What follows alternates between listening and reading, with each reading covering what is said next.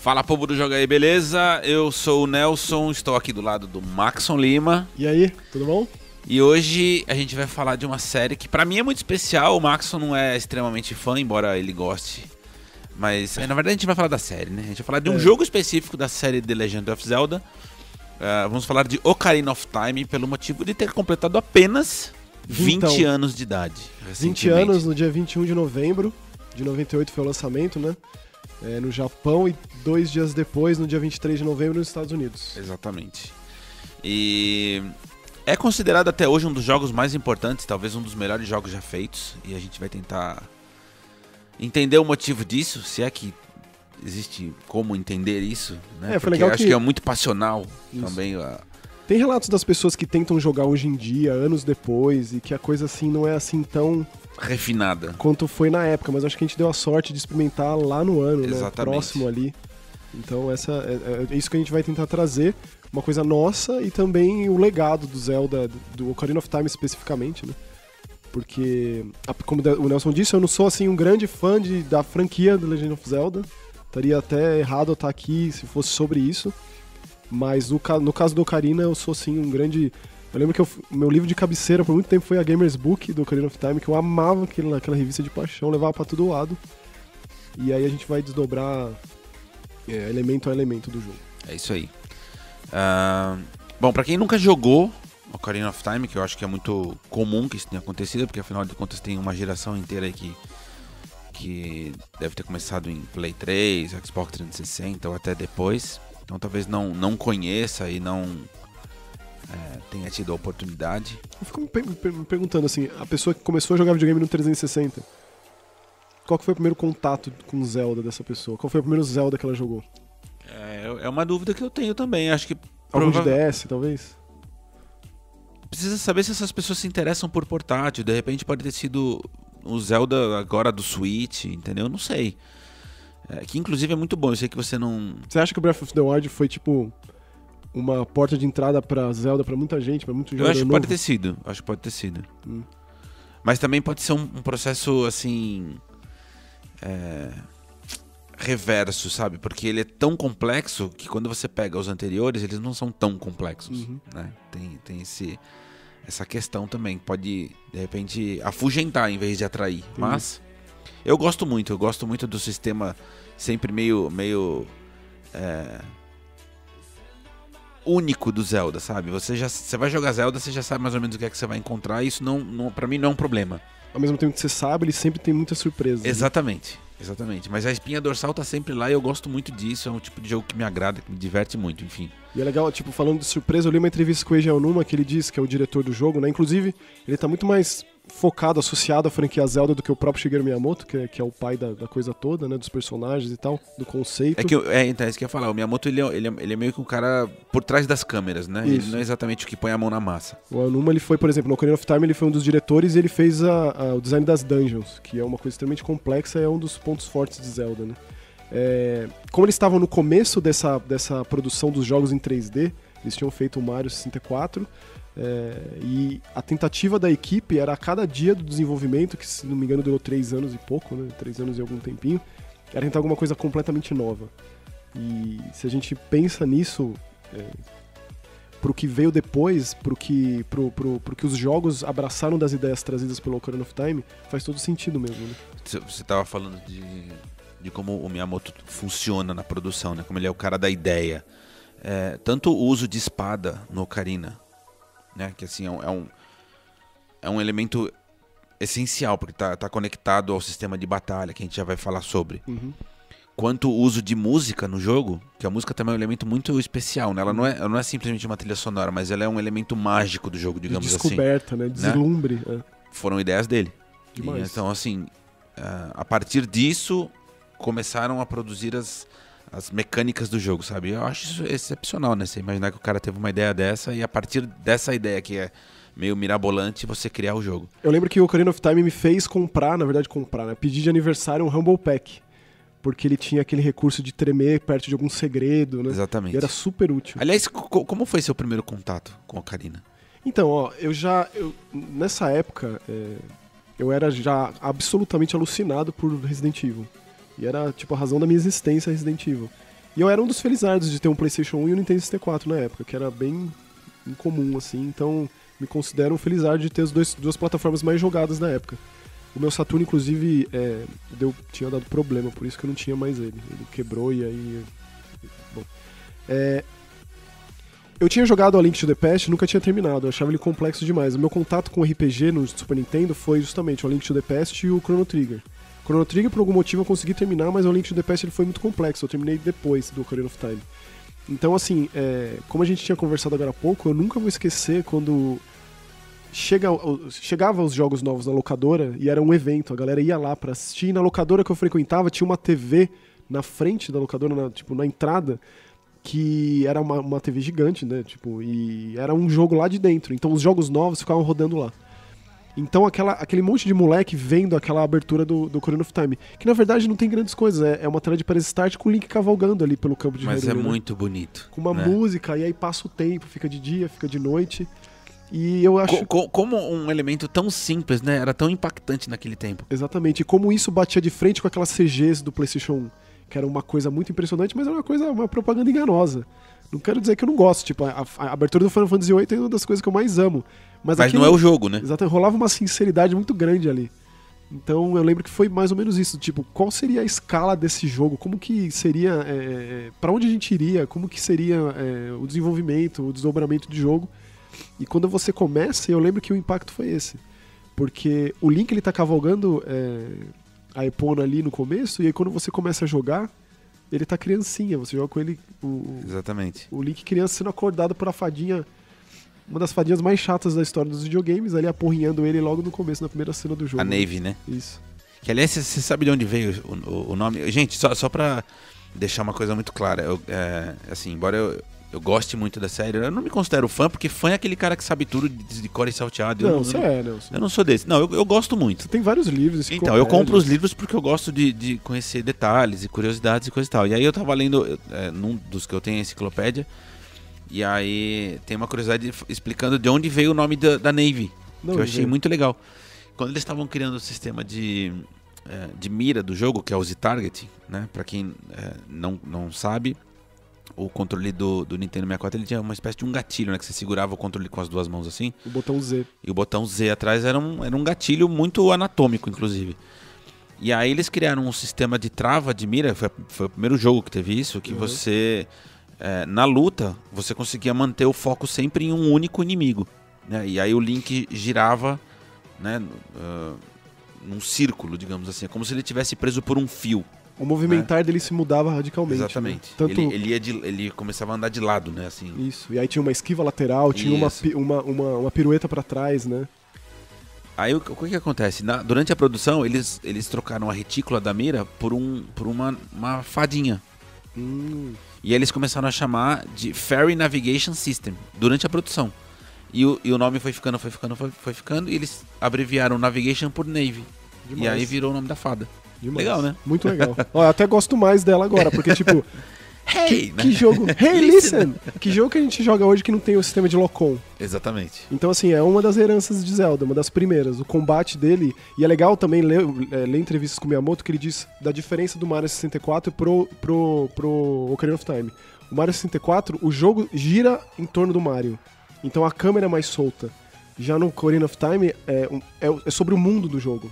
E o descobrimento desse mundo. Por isso que a câmera é mais, é mais contextual, é mais. O jogo guia mais a câmera, o seu, o seu desbravar, assim, digamos assim. Não é tão livre quanto é no Mario. Isso já dá uma diferença brutal. E pro sistema de controle do 64, do analógico do 64, esse esquema de gatilho, é absolutamente Perfeito. perfeito. É perfeito. né? E isso é uma, uma- uma coisa complicada de lidar pós Ocarina of Time, porque você tem um, um sistema de controle que é absolutamente pensado para aquele controle exótico do 64 e que funciona perfeitamente. E não é bem assim com quase todos os outros jogos, digamos assim, né? O negócio é refinado num ponto que compromete a experiência com outros, por exemplo. Mas, sei lá, pra Ah, um- puxar dos Vou, legados. vou te dar um exemplo. É, Eu fui tentar jogar recentemente o 007 do 64 Então, exatamente. e eu simplesmente não entendi como, como eu fui capaz de jogar aquilo na época. Ele Porque é- eu é não consigo mais jo- jogar. A mira não funciona. O esquema de mira é que você tem que parar, segurar um botão e- Exatamente. e controlar a retícula, né? Eu fiquei pensando, gente, como é que eu joguei isso naquele, naquele tempo e achei maravilhoso? Porque e de fato era maravilhoso, mas É, não sei, enfim. É, na verdade, se você for comparar RPG de ação e FPS, eu acho que o FPS foi para um caminho muito mais alucinante, assim, meio que. É porque É. hoje em dia você tem quase que controle total sobre a câmera, né? Isso. Então, antes, antes tinha a dificuldade de o jogo precisar controlar a câmera pra você, porque enfim, não tinham dois analógicos. É só lembrar que no Doom, pra você atirar num cara que tava pra cima, bastava atirar, que o tiro pegava o cara lá pra cima. No Doom não tinha é, movimentação vertical da, da câmera, né? Era só aquele balançar que tá carregando um nenezinho no inferno, assim. Mas então, esse é um dos, dos primeiros pontos do porquê que faz com que Ocarina of Time seja um dos maiores jogos de todos os tempos. O sistema de mira, Locom, o Z-Target aí do, do- da batalha que muda tudo. E se a gente pensa que esse esquema de botão contextual também se aplica na batalha, como por exemplo, não existe um botão de pulo em Ocarina of Time. né? É automático. Exatamente. Aí você pensa que essa- esse pulinho pro lado, esse pulinho pra trás, é, também dita as regras daí em diante pros jogos de RPG de ação. né? E, aliás, essa é uma discussão que sempre houve. É, dá pra colocar o, o, o Ocarina no, no patamar de. No, no gênero de RPG? É isso? Ou não? Eu sempre achei que fosse um jogo de ação. Então, ele é um RPG da forma que eu acho que eu gosto mais, por conta do desenvolvimento dos personagens. Eu acho que a Link to the Past, o, Zelda de 86, eles são jogos de, de ação mesmo.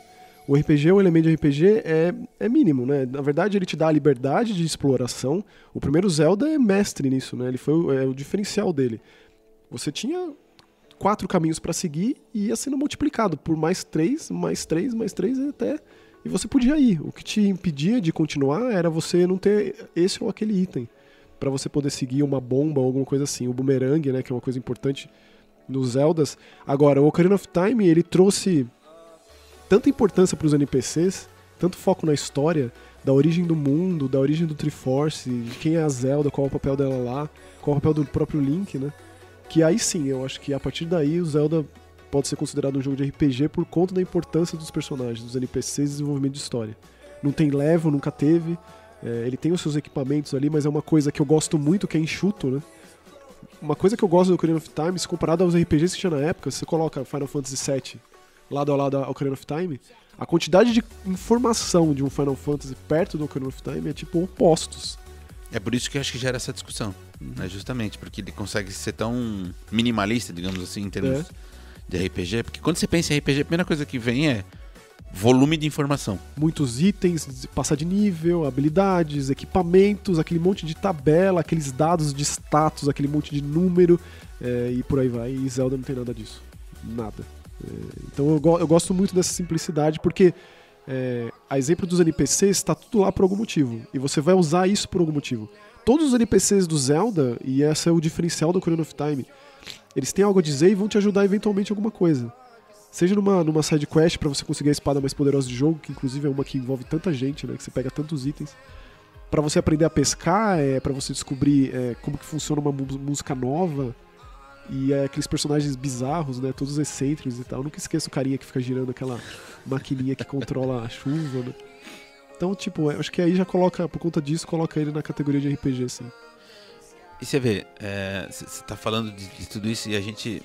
Até então, não existia nenhum jogo que tivesse tantos elementos diferentes na partida, dessa forma como você está dizendo. O mundo complexo, com povos diferentes, com mecânicas distintas, a pescaria, o cavalgar, ah, as dungeons que eram muito criativas.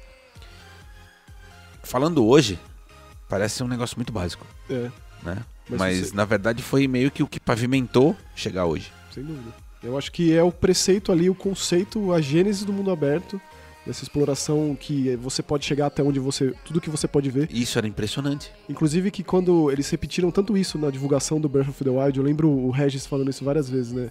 O Red Fildermeyer lá falando. Tudo que você vê, você consegue alcançar. É basicamente o conceito do Ocarina of Time. No Breath of the Wild é levado à enésima potência. Exatamente. Mas aí tinha lá aquela a Death Mountain com aquele aquela fumaça formando um halo ali em cima, você podia ir até lá, o próprio castelo de Hyrule, de Hyrule que parecia, você podia ir até lá também, então tudo isso era legal. Quando você abre o jogo, quando você sai de Kokiri ali no começo, tem aquela cena muito tocante dele se despedindo da Sari ali na ponte, né? É, que você tem esse senso de escala do negócio, né? O Hyrule Field ali, que é muito grande. É claro que ele meio que tenta te direcionar, que é uma característica de Zelda desde o início, né? Ele tenta te dar um caminho, um norte, mas você tá livre. Eventualmente você chega lá, e- chega em Lolo Ranch, você fala com a menina lá, e aí você tem o desenvolvimento das garrafinhas de leite, e os caras preguiçosos que tomando, tomando E a, e a conexão fazenda. dele com a Epona, que eu acho extraordinária. Além disso, né? né? Que a gente fala muito disso hoje, por exemplo, em Red Dead, né? Pois é. Ah, sua conexão que você cria com o cavalo, mas no Ocarina já tinha isso. O sistema de navegação de jogos de RPG, eles variavam de airships de Final Fantasy, Final Fantasy tinha canoas e tal, tinha os Dragon Quest, tinha as carruagens, mas você não tinha aquele controle completo do cavalo, né? E, e, tipo, das, das cenourinhas e do monte de, de, de como você domina ele, como você faz é, para ele pular os obstáculos e onde ele pode te levar e, o e a relação que você cria com a Epona, ainda mais depois do Majora's Mask, né? Mas, pô, tudo nasceu daí mesmo. Acho que o senso de escala é, ele foi, foi revolucionado por Ocarina of Time. Claro, Final Fantasy sempre teve os world maps que eram bem impressionantes, Dragon Quest também. Mas é diferente nesse jogo, porque é, não era aquela coisa que você via aquela cidadezinha e mudava para a próxima. Você tinha aquela cidade mesmo, não era uma representação da cidade com um personagem do tamanho da cidade. O Link, criança, ele parece você se Uma sente criança, uma criança exatamente. diminuto em frente aos perigos e tal. E aí quando você cresce, que também é um dos grandes di- de- divisores aí do Ocarina, né? Você vê aquele mundo devastado, que deu tudo errado, aquele monte de personagem que levava uma vida sossegada e normal, vivendo dias difíceis e tal. Né? Você quer ajudar, você quer salvar aquilo, né? aí volta de novo na, na característica do RPG. E aí, é, aproveitando que o Maxon tá contando tudo isso, eu acho que é, é muito importante a gente dar uma situada pra quem nunca jogou, porque aparentemente, ah, quando você compara Zelda com outros jogos, do tipo você pega um Metal Gear, a gente sabe que tem uma história política super complexa e tudo mais, e que cada jogo, especificamente, se aprofunda muito na, na temática. E os Zeldas não são bem assim, né? A história ela é muito diluída entre as conversas que você tem com os NPCs, Uhum. é, com os itens que você encontra e tudo mais. Ela, não, não, não é uma história que vai sendo jogada na sua cara. Então você pode simplesmente passar batido é, pela, pela complexidade do universo do jogo se você não, não for atrás, se não se interessar. Então eu separei uns, umas, uns dados aqui que eu pelo menos acho muito legais e que acho que pode situar até pra quem não jogou, de repente ficar interessado Uhum. né?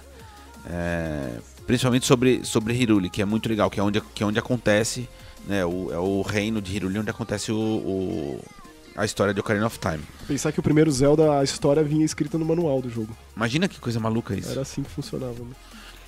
Então eu separei um pouquinho aqui da cronologia de Hiruli, que assim, né, na, no Ocarina especificamente, ele acontece na era do Herói do Tempo, né? Sendo que existem as seguintes eras, que é a da criação, na era das deusas de Hylia, era do céu, era do caos, era da prosperidade, da força e chega na era do herói do tempo. E a era do herói do tempo se subdivide em duas eras, da criança e do adulto, que é o que o Maxon acabou de falar. No Ocarina of Time, você começa jogando com ele criança, e é muito legal que tem essa história dele ser- ter sido criado é, na vila de Kokiri, né? A mãe dele levou ele até lá, né? Exatamente. Depois daquela guerra civil que teve lá, ela foi vítima e deixou ele lá pra ele ser criado como um healer ali da vila de Kokiri. Exatamente.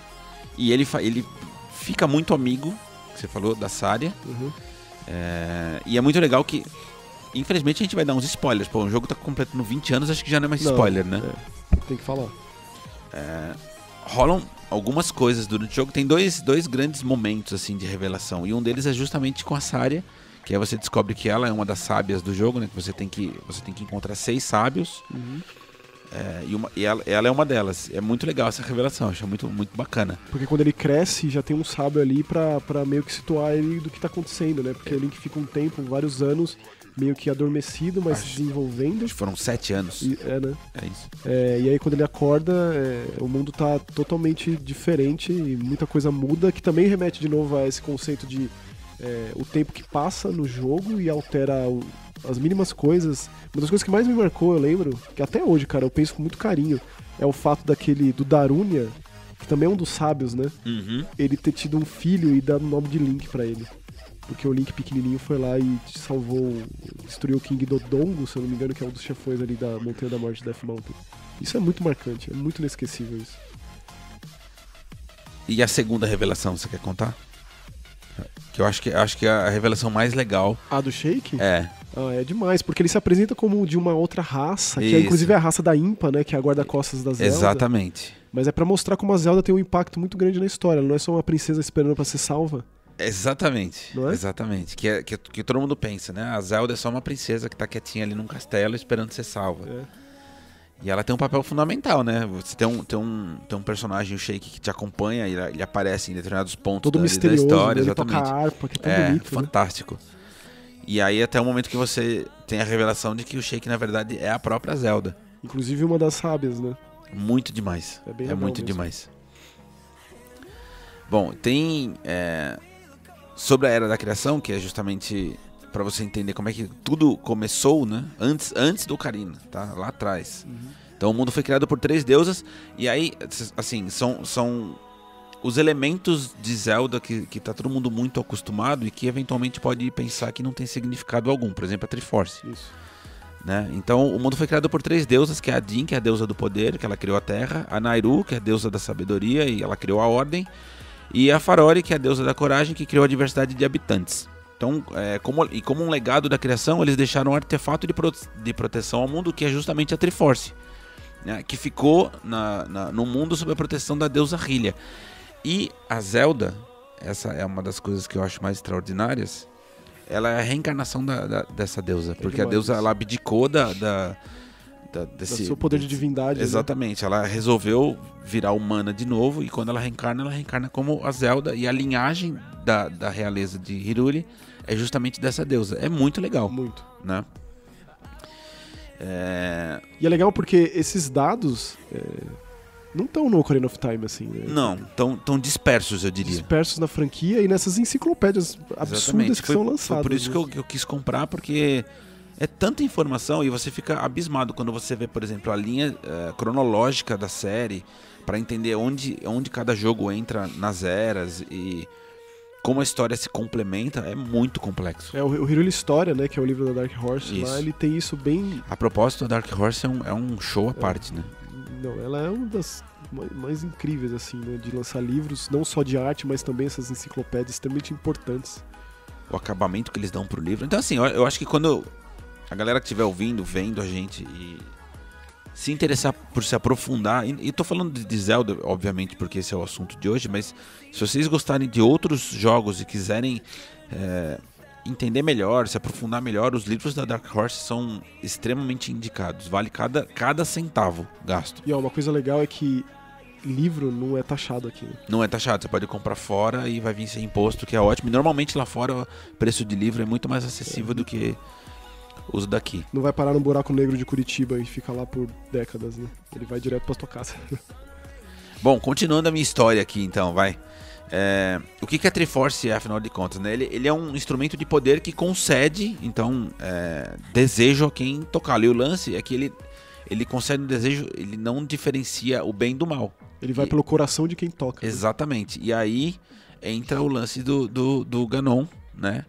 Que tá atrás da, da Triforce, evidentemente, porque a ideia dele é ganhar o poder supremo para destruir o mundo. E outra coisa que é bom dizer, esse lance dos NPCs, da importância dos personagens, o próprio Ganon, que é o arquirrival do Link nas histórias, ele é um chefão final. Di- Dito até, se eu não me engano, no, primeiro, no manual do primeiro jogo, como o Príncipe das Trevas, que é uma forma fácil de você associar um vilão. Exatamente isso. Mas aí eles criaram todas essas ele, raças. ele é considerado o rei dos demônios, é isso. Isso, rei- aí ele vira o rei dos gerudos, dos ladrões, né? Que inclusive é uma raça de mulheres, ele é o único homem.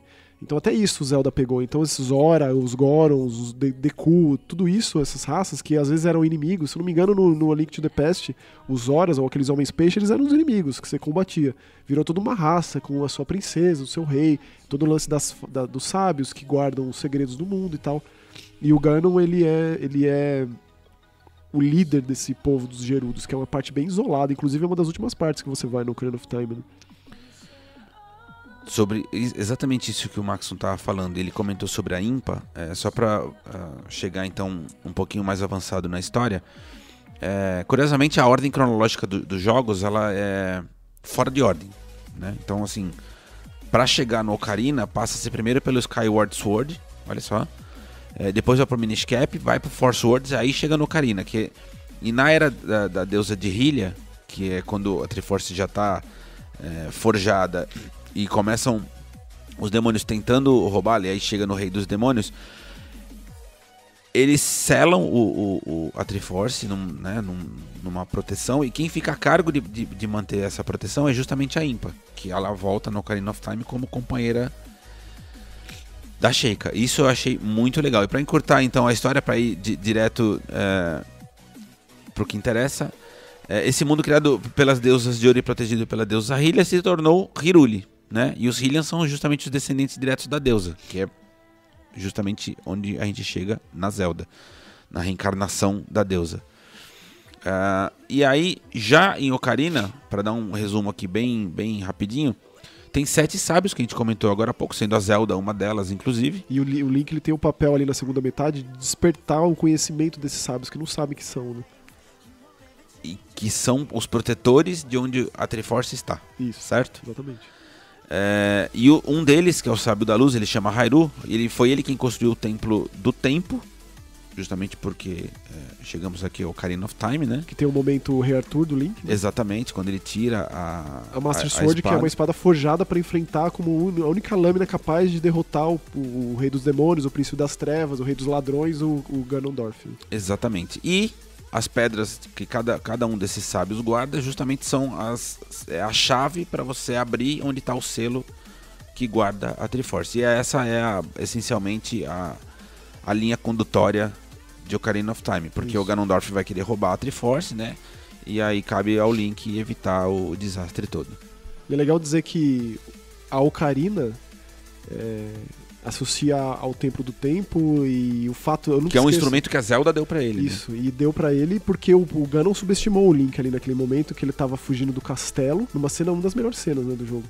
Ela tá, a Impa tá fugindo com a Zelda numa noite chuvosa, é, tempestuosa, e o Ganon atrás vê o Link criança ali, solta uma magia achando que tava tudo bem, e isso antes a Zelda arremessou a Ocarina of Time, Exatamente. caiu no matinho, o Link pega e tira proveito disso. E é uma parte fundamental do, do, do, gameplay do jogo, as músicas que você aprende e o fato de você usar elas em momentos chaves do jogo. Né? Exatamente. Para você chamar a Epona, para você fazer dia virar noite, para você invocar uma tempestade é, e por aí vai. Bom, é... obviamente que para encontrar o jogo de Nintendo 64 já é um pouco mais complicado, porque você vai ter que ir atrás do Nintendo 64. Especialmente o cartucho dourado, né? É, é, é uma realidade, né? Com a caixa grande, lembra que a gente lançou aquela caixa? Lembra. Uh, mas o jogo foi relançado no 3DS, uhum. com algumas melhorias gráficas, evidentemente, além do óbvio 3D, mas também visualmente falando, as texturas foram melhoradas. E, e, e, também com um modo novo, que eu achei bem legal. Na verdade, eu nunca tinha visto, que é o Master Quest, que, eu, que depois eu fui pesquisar e descobri. Do GameCube, né? Exatamente. Foi um, foi um disco de, de prêmio, digamos assim, que quem fez a, a pré-compra do The Wind Waker recebeu. Yeah. E eu não sabia. E essa, esse modo está incluso na versão de 3DS. Então, para quem tiver interessado em conhecer e, e enfim, ficou curioso para jogar o Ocarina of Time, e eu acho que de fato vale até hoje jogar. Não, é, é, tipo de jogo obrigatório. Tem uns jogos obrigatórios que você que é fã de videogame não jogou ainda, independentemente do seu gosto, se você gosta desse, daquele gênero, se não gosta, é, tipo, nunca teve vontade de jogar Zelda, eu acho que o Ocarina of Time é um jogo importante para você sentir de onde vem muita coisa que tem tudo quanto é jogo hoje. De jogo de tiro, jogo de corrida, de tudo. É, então é importante. É um dos jogos aí, um dos das pedras angulares dos videogames. E, e uma curiosidade, né? Até estava conversando com o Maxon antes de gravar. Bom, embora eu não seja muito uh, ligado ao lance de notas para videogame, tenho duas curiosidades relacionadas a isso. É, e aí é só para corroborar aquilo que a gente está falando sobre por que o Ocarina of Time é tão importante, tão é, popular até hoje. O primeiro é que na Famitsu, que é uma revista japonesa muito tradicional, antiguíssima, e... e é aquele calhamaço, assim, tipo, e ela tem a Weekly, é... a Weekly Famitsu, né, que é sobre todas as plataformas, e aí tem a específica de cada console. E todas semanal. elas são, são gigantescas. Isso. É, isso que é, é muito impressionante. E eles são muito tradicionais no sistema de notas dele, porque são sempre quatro avaliadores dando, dando eh, nota para um jogo de 0 a 10. E aí a soma entre os quatro eles tiram uma média. Tem os famosos 40 da Famitsu. Isso, que é, é, é uma coisa realmente difícil de acontecer. E Ocarina of Time foi o primeiro da publicação a receber os 40. Sendo que essa, essa revista ela acompanhava os videogames desde muito tempo antes. Exatamente. É uma, é, é, eu acho que é a revista mais tradicional do mundo. Provavelmente. Aqui há mais tempo tá aí rodando é? e vivendo, né? E a segunda curiosidade, para quem. É... A gente vive a era do Metacritic, sim. É isso que eu ia falar. Para quem, pra quem, tá pra quem valoriza o Metacritic, é, enfim, como curiosidade apenas, é a nota mais alta até hoje no Metacritic. Não foi batida, é 99 o Ocarina of Time. E tá no Guinness, né, como o jogo mais bem avaliado da história dos videogames. Eu acho que vai ser difícil passar. Por exemplo, o Red Dead Redemption 2, que acabou de sair, ele tá com 97, né? Exatamente. Que é uma, alta, uma nota É surreal. absurda de alta. É, né? Você Mas- pega ali no top 10, é, é Nintendo e Rockstar. É que eu, eu, eu- eu penso que o Ocarina, justamente, é, o, o impacto que ele causou na época do lançamento foi, foi muito grande. E é bom dizer que o Ocarina ele veio no fim de ano, de um dos anos que é considerado um dos maiores anos da história dos em videogames. 98, que inclusive a gente fez um podcast Isso. sobre isso e ele foi citado lá. Sem dúvida. Então, de, de- de- dos crossovers da Capcom até Resident Evil 2, Metal Gear e um monte de RPG da Squaresoft, tem ali no meio o Ocarina of Time, que sem dúvida, se não for o mais importante desses, eu acho que é, é assim. Então ele é o jogo mais importante do ano, mais, um dos anos mais importantes, né? Então o legado dele é infinito e tá aí em qualquer jogo que você jogue, basicamente. É, bom, eu, eu super aconselharia, assim, se você minimamente gosta de videogame, mesmo que você nunca tenha jogado um Zelda, eu aconselharia jogar Ocarina of Time. Joga o 3DS, é, que, que vale muito, é um jogo muito legal, carrega no bolso, joga quando você quiser. um É obrigatório, sem dúvida. Sabe, é super divertido, eu acho as dungeons sensacionais, é super criativo. Você vai ficar Ainda muito empacado hoje, na na- no templo da água, como todo mundo, né? mas vale, é um jogo extraordinário. Algo mais, Maxon? Acho que é isso. Belo catadão aí do Ocarina of Time. A gente pontuou o que a gente acha mais relevante, mas, claro, a gente contou nossa história e não é nem questão de achismo, né? A gente é, factuou aqui o- os fundamentos dos videogames que esse jogo trouxe numa, numa era, que é bom dizer, que o 3D estava sendo experimentado ainda. Exatamente. Não tinha muito jogo, não tinha muita base, então tudo era descoberta, E Isso, isso que eu acho muito curioso nessas nossas conversas, porque a gente falar de alguma coisa que está completando 20 anos, é, a, a tendência natural é que você coloque como base de comparação os jogos atuais, aquilo que você está né, eh, consumindo agora. E aí ele entra no balaio e pode parecer qualquer coisa. Hum. E não é, né? Você tem, que, você tem que tirar 20 anos. É bom É. contextualizar as coisas, é o que a gente costuma fazer aqui quando a gente fala de alguma coisa é, que é mais que nostalgia, né? A nostalgia normalmente pega, mas a pessoa que se interessa por videogame e nunca jogou e vá, vai atrás, é bom que ela, que ela, ela mesma tenha esse estudo de. Exatamente. De, de entender o que existia cuidado. na época, né? Isso, isso, exatamente. E, então é isso. É isso ah, dois recadinhos. Lembrando que a gente tem um app, tá? A gente eh, liberou o app do Joga E gratuito para quem usa Android. Então é legal que você baixe para testar. Porque ele te avisa quando a gente tiver um Joga Cast novo, quando tiver um conteúdo novo no canal também. E aí você pode acessar todo o nosso conteúdo diretamente pelo app. Você não precisa sair do, do, do teu celular ou do teu ah, tablet, enfim, de onde você tiver com, com o Android. Você consome direto por dentro do, do app é, é legal para facilitar a sua vida. Esse é, é o intuito do aplicativo. E o segundo é lembrar de, se estiver assistindo aqui no, no canal, de assinar o canal. Se já assina, é, compartilhar o vídeo, porque quanto mais compartilhado, é óbvio, a gente pode atingir pessoas que não conhecem o Joga E, e a Uhum. intenção é justamente essa. E um pedido: lembrar sempre de deixar comentários relacionados à nossa conversa, porque é legal conhecer outro ponto de vista. A gente deu os nossos aqui, a gente falou sobre as nossas experiências com a Ocarina. Sem dúvida. E evidentemente a sua experiência não é a mesma e a gente sempre gosta de, de, eh, saber a sua opinião a respeito pra gente conversar aqui nos comentários, beleza? E antes de dar tchau, eu queria saber seu personagem favorito do Ocarina of Time. Ah, eu, eu vou ficar com a Shake. por- É? Acho que por conta do impacto da revelação. O meu preferido é o Coveiro Dampé. eu nunca esqueço, tipo, ah, eu sou um cara feio, mas eu não sou mal, eu sou bonzinho. E aí então fica a pergunta: qual, Qual é é o seu seu personagem predileto de. Ocarina of Time? A gente fica por aqui, semana que vem tem mais. Valeu, Tchau. tchau.